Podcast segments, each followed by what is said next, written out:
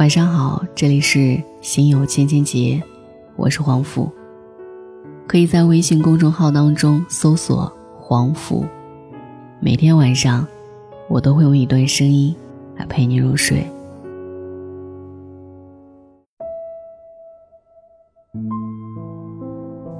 前几天和一位老教授聊天讲到他的个人经历，他年轻的时候走过一段很长的弯路。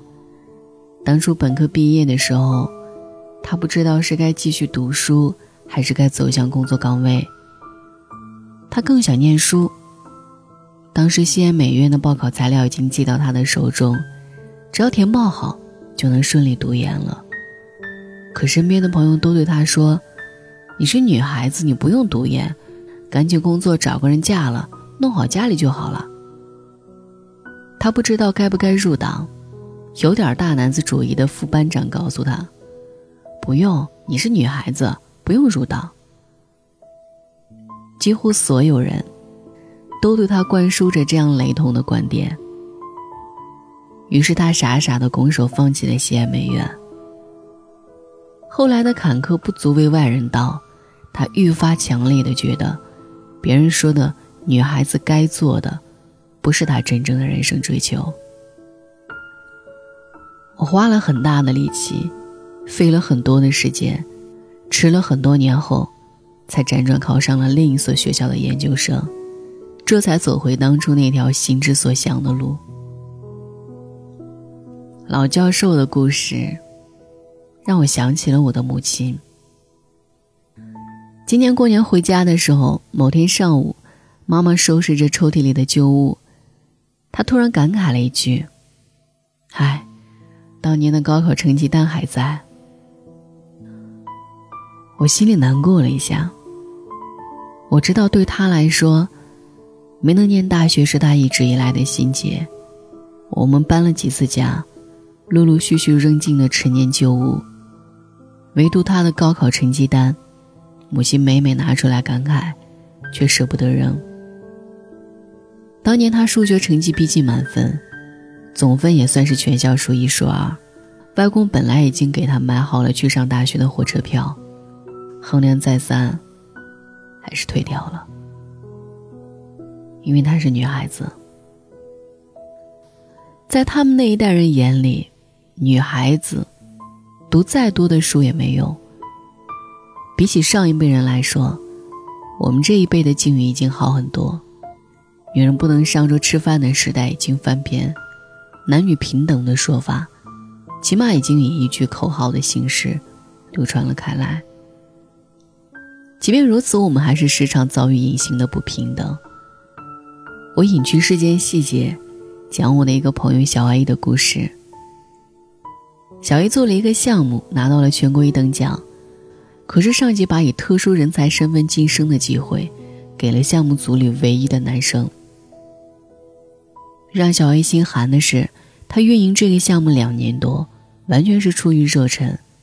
他后来才得知，那个男生临时被上级说动加入，当时上面给他的许诺就是，拿到奖就能以特殊人才身份升职。一些学校，学生会主席只能是男生。我以前所在的学院，上面的机关来招人，常常点名只要男生。工科女生就业遭冷遇，文科男生就业受热捧。有的阴盛阳衰的行业，女性员工远远多于男性，可越往高层走，男性比例就越高。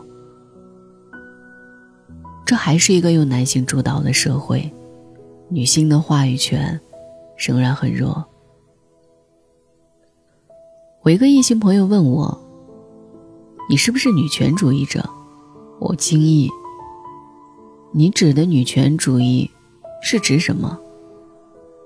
他说他也未曾详尽了解过他的概念，只是直觉上觉得我算是女权主义。用朋友的话说，我太拼了。我从来不觉得女生就该不如男生优秀。我不指望将来嫁个好老公，从此衣食无忧。我希望我所得的生活。都是靠自己的能力争取来的。我另一个朋友对我说：“我很欣赏你这样的女生，但我会娶那种没有什么野心的小姑娘，一世一家。”我心里哦了一声。我们的文化传统总是不允许女性身上出现强烈的欲望，甚至不允许她们怀有内在的激情。味道者们不断的循循善诱，试图用性别框定住一个女孩的人生。说实话，我也不懂什么女权主义，我只是认为无论男女，人人平等。我应该是个人权主义者才对。我的朋友 M 姑娘有个亲弟弟，M 特别优秀，能力出众，而相比之下，弟弟则逊色了一些。M 的奶奶很遗憾这件事儿，用闽南语说了句俚语：“菜刀不锋利，锅铲倒挺锋利。”意思大概是，该锋利的不锋利，不该锋利的却锋利了。M 不服气，为什么男孩子被比作锋利的刀，女孩子就该被比作不锋利的铲子呢？爸妈一再跟 M 强调，家里的房子一定是弟弟的。M 觉得又好气又好笑，他从来没想过要跟弟弟争什么呀。M 姑娘通过读书走出山村，算是同辈女生最有出息的了。她的母亲却深深为之担忧：读书读多了，一定嫁不出去。她的妈妈语重心长地教导她：命运都是平衡的，你是女孩子，要是事业上打拼得很好，家庭就注定不幸。说出这番话的 M 妈妈，因为性别。而早早辍学，小学升初中，开学的那一天，下了一场很大的雨。本来要送他到城里上学的父亲对他说：“要不然，就不上学了吧。”如果是个男孩子，恐怕冒着再大的雨，或者是第二天，父母也会把他送去学校的吧。为什么被命运毁了的人，反而更相信命运？之前这样一个说法：A 男配 B 女，B 男配 C 女，C 男配 D 女，于是 A 女就剩下了。M 有一次把这个说法讲给爸妈听，他母亲立刻表态，希望她成为 B 女，而不是 A 女。M 问道：“难道你不希望你的女儿成为最好的吗？”妈妈依旧语重心长地说：“女人最重要的是结婚嫁人。”他的爸爸先说了 A，想了想又说：“还是 B 吧。”M 伤心了一个晚上。在很多人眼里，哪怕一个女性再优秀，只要嫁不出去，那她这一生就是失败的。前几天，一个朋友向我倾诉烦恼。他很有才华，从海外名校留学归国，却在婚后选择了放弃学术，回归家庭。她嫁得好，衣食无忧。生完第二个孩子之后，她便辞了职，在家专职带孩子。渐渐的，她发现自己原本丰富的世界萎缩了。她和工作繁忙的老公共同话题越来越少，老公回到家。她只能用贫乏的言语向丈夫描述贫乏的生活，琐琐碎碎、絮絮叨叨，老公对她越来越不耐烦。她变得很惶恐。不知不觉间，她的世界缩小到了只剩下丈夫、孩子和家长里短。她很想恢复以前的状态，可是现在她有两个宝宝要照顾。已经不得不囿于这小小的家庭。台湾作家朱天心的小说《袋鼠族物语》里，这样描述生过孩子后，以孩子为生活重心的妈妈们：他们连计价的货币单位都和我们不一样，他们常以一瓶养乐多、一桶乐高玩具、一打婴儿配方奶粉，来代表我们使用的两块钱、一百块钱。和他先生十分之一的薪水。他们在语言沟通上逐渐丧失能力，因为三四年来，大多时候，一天二十四小时，他的绘画内容都是：“宝宝呢，要不要吃奶？”“谢小猫，你怎么又便便在尿布里了？”他的词汇早已退化，常常一星期里，他说过的大人话，仅仅是跟收水费的说。水管是不是有漏？怎么可能那么多钱？但愿这不是每一个女孩子的最终命运。我并非想标榜事业成功的女性，也并非想贬低在家做全职太太的女性。我只是希望，有一天，那些成为家庭主妇的女性，都是出于完全的自愿，并且，倘若有一天，他们想重回职场时，也能不受任何束缚。女孩子学历太高了，嫁不出去；女孩子不要有野心；女孩子的人生意义就在于经营一个幸福的家庭。这些鬼话我通通不信。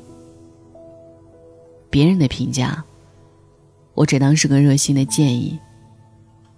我的人生。还是要按照我的意愿来活。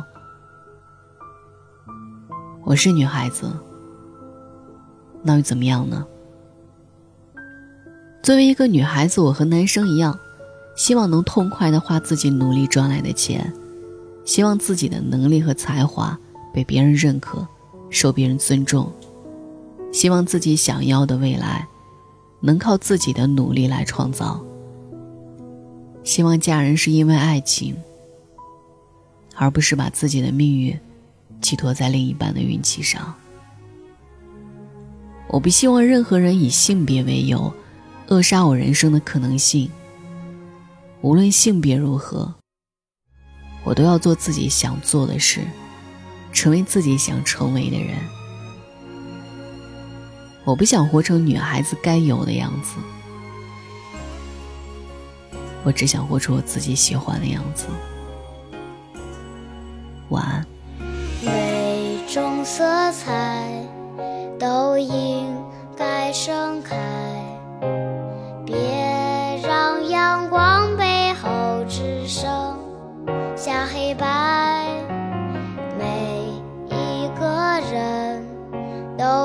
全力期待，爱放在手心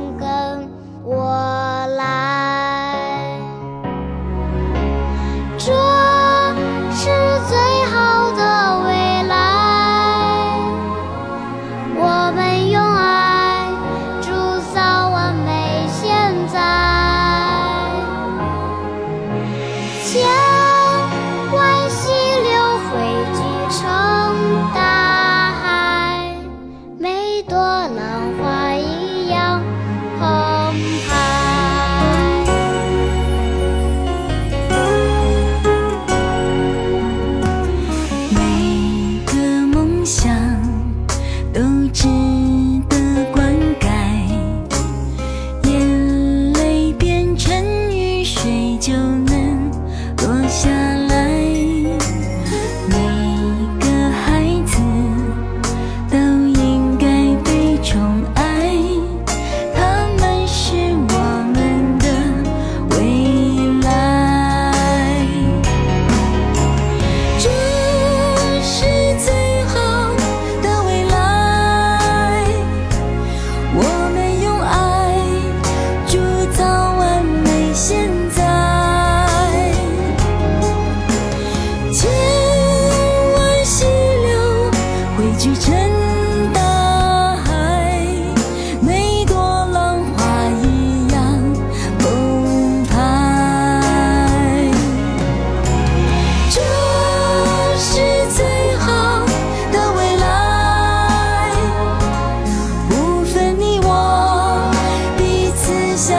心相爱。